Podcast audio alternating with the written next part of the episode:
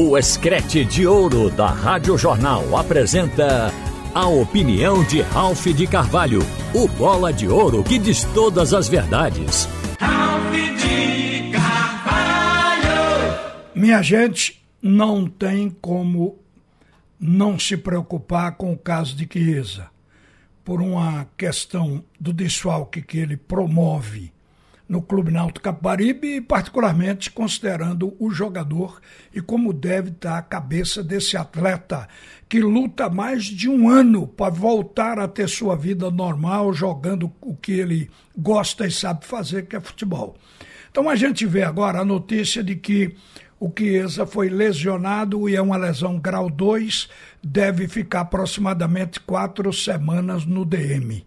E muita coisa eu já ouvi hoje pela manhã de que o Chiesa se contundiu porque ele estava previsto jogar um determinado tempo, que o técnico teria pedido que ele jogasse mais 10 minutos, mas olha, gente, não tem nada a ver. É, às vezes quer se buscar uma pessoa para responsabilizar pelo estado do jogador e não tem. Infelizmente, a questão do Chiesa está nele, fisicamente é um jogador de 36 anos de idade. E vocês sabem que quando se tem uma contusão pesada, isso reflete sobre outras partes do corpo. O fato do cara ficar parado quase um ano, como foi no caso do rompimento do tendão de Aquiles. Ele se preparou para voltar anteriormente a essa partida, o clássico, no sábado passado e vocês sabem que ele voltou, não estava correspondendo dentro de campo, teve problema, saiu. E agora, depois de dois meses, voltou para ser utilizado. Eu conversei hoje pela manhã com pessoas que são profissionais entendidos dentro do Clube Náutico Caparibe sobre a condição exata de Chiesa. Por que isso aconteceu? E a informação foi de que, como disse o médico, o médico disse aí o que de fato aconteceu, mas diz que foi na, na outra perna, não tem nada a ver com a contusão antiga, mas tudo é reflexo. E que Chiesa estava preparado para o tempo que ele aguentasse em campo. Independente de Roberto Fernandes pedir, independente do preparador físico garantir, ele é quem ia conferir o seu estado, porque ele tinha sido trabalhado fisicamente e passou por todas as avaliações que a ciência permite. Isocinometria, não tem tanto nome aí, até difícil da gente entender, e fez valência de força e viu que estava alta. Se viu também a capacidade cardio, cardiorrespiratória, porque é importante para o jogador correr sem abafar. Então, tudo em Chiesa estava 100%.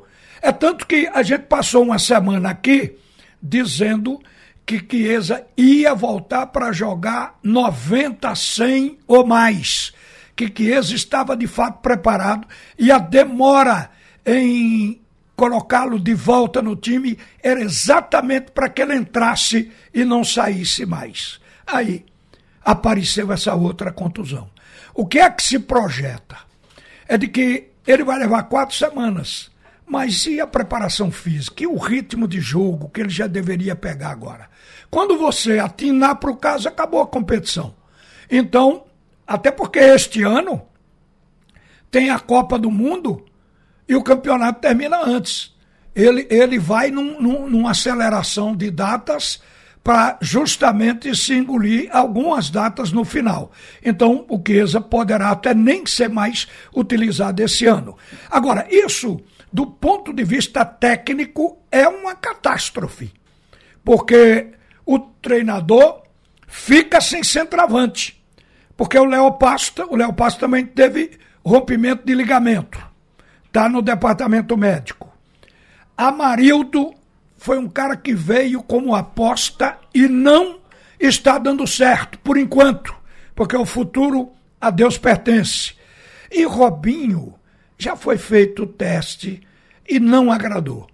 Robinho chegou a fazer quatro gols, mas não empolgou. E ele se sente como um peixe fora d'água, jogando naquela posição entre os zagueiros, mesmo com aquela característica de falso 9, porque sai da posição para trocar com outro que entra. Na verdade, o Robinho não atendeu. Então o Náutico está sem centroavante. Isso dentro da exigência técnica para se ter um centroavante. É um problema para o clube. Mas é o tipo do tranco que tem que se aguentar. Agora, o Chiesa, repito aqui, é um jogador de 36 anos e o acúmulo, na minha cabeça, pelo tempo que eu tenho acompanhando essas coisas, trabalhando no dia a dia do futebol. Então, eu vindo e dando as notícias. É, jogador, quando chega no final de carreira, com muitas contusões, ele não pode ser considerado um titular para uma campanha. Tem que se colocar um, um reserva na condição de jogar a qualquer momento, porque o atleta se torna instável e não se tem confiança plena de que ele possa aguentar.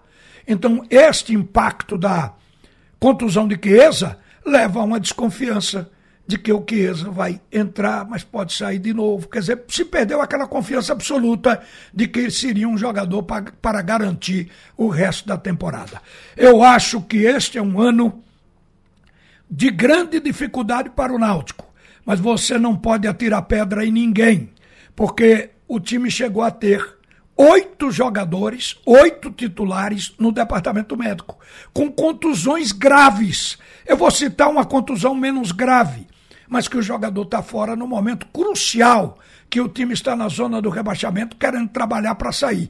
Luiz Felipe. Esse cara, na minha maneira de ver, e pelo que eu avaliei dos jogadores que atuaram no ataque do Náutico, ele seria titular. O Luiz Felipe. O técnico não pode contar. Passou um tempo sem o Niltinho, que chegou aqui e agradou no primeiro jogo. Passou um tempo sem o Braia, quando ele voltou também saiu. Então eu estou levando em conta que este é um ano que se o Náutico se salvar do rebaixamento e ficar na intermediária da tabela, o Náutico terá vencido o ano de 2022 porque está dentro do imponderável. O que as pessoas não podem fazer. Essas contusões com jogadores sadios, que têm treinamento físico, que estão teoricamente preparados para exercer a profissão, essas contusões na quantidade, com a gravidade que elas ocorreram, está fora de qualquer previsão. Então eu acho que o Náutico foi abalado por isso, no meu modo de entender. O jogo de domingo passado, de sábado passado, clássico, abriu um clarão no horizonte. Porque o Náutico há muito tempo que não jogava convencendo, que não jogava bem. Mas ainda assim tinha que ser burilado. Tinha que melhorar o poder de penetração, tinha que melhorar a resposta defensiva, porque a defesa do Náutico ela não ataca a bola, ela não sai para cortar a bola, isso é um trabalho que tem que ser feito e talvez alguns jogadores percam até a titularidade por isso. Então o Náutico ainda tinha que trabalhar. Mas o jogo agradou. O jogo mostrou como se o clássico com o esporte fosse o divisor de águas. O Náutico que vinha mal dava a entender que dali por diante o Náutico ia crescer. Até com a volta do Chiesa, porque era um jogador de referência. Eu achei que Chiesa teve uma importância, um peso grande no clássico. Ele, na verdade, não chutou muito, foi muito bem marcado, mas ocupou o sistema defensivo do esporte no jogo como viria a ocupar de qualquer outro adversário, porque ele é um matador, um artilheiro conhecido no futebol brasileiro de Série A e agora Série B. Então o Chiesa representava para o Náutico uma referência ofensiva, uma âncora para o time trabalhar em função dele. E agora o técnico não tem mais. É por isso que eu estou falando que este é um ano.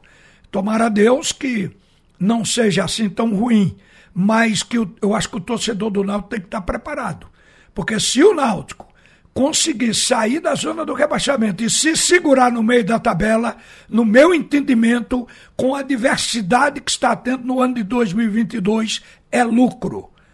Então é isso e era só isso que eu queria dizer nesse comentário aqui a respeito do Clube Náutico Caparibe. Agora, uma outra coisa também. O Náutico anunciou a contratação do Thiago Enes, que estava disponível, porque o jogador que estava sem clube estava disponível. Mas eu creio que o Náutico, ele, eu não sei quando é que o Hereda vai voltar, mas o Náutico, na verdade, ele está servido com um titular de qualidade. Mas ele precisa de jogador para o setor, até para. Eu, eu considero o Thiago Enes como uma reserva. Ele está chegando aí. Tem o Giovânio para deslanchar. É um jogador que vai sendo trabalhado também para ganhar ritmo de jogo. E a janela.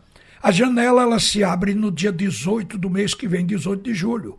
Vocês sabem que tem que se trabalhar preventivamente. A essa altura, o Náutico já prospectou no mercado quem pode trazer, já deve estar conversando, como o esporte também. Já deve estar adiantado isso, porque quando a janela abrir é na hora. No primeiro dia o Náutico tem que dar entrada para no dia 19 publicar no BID.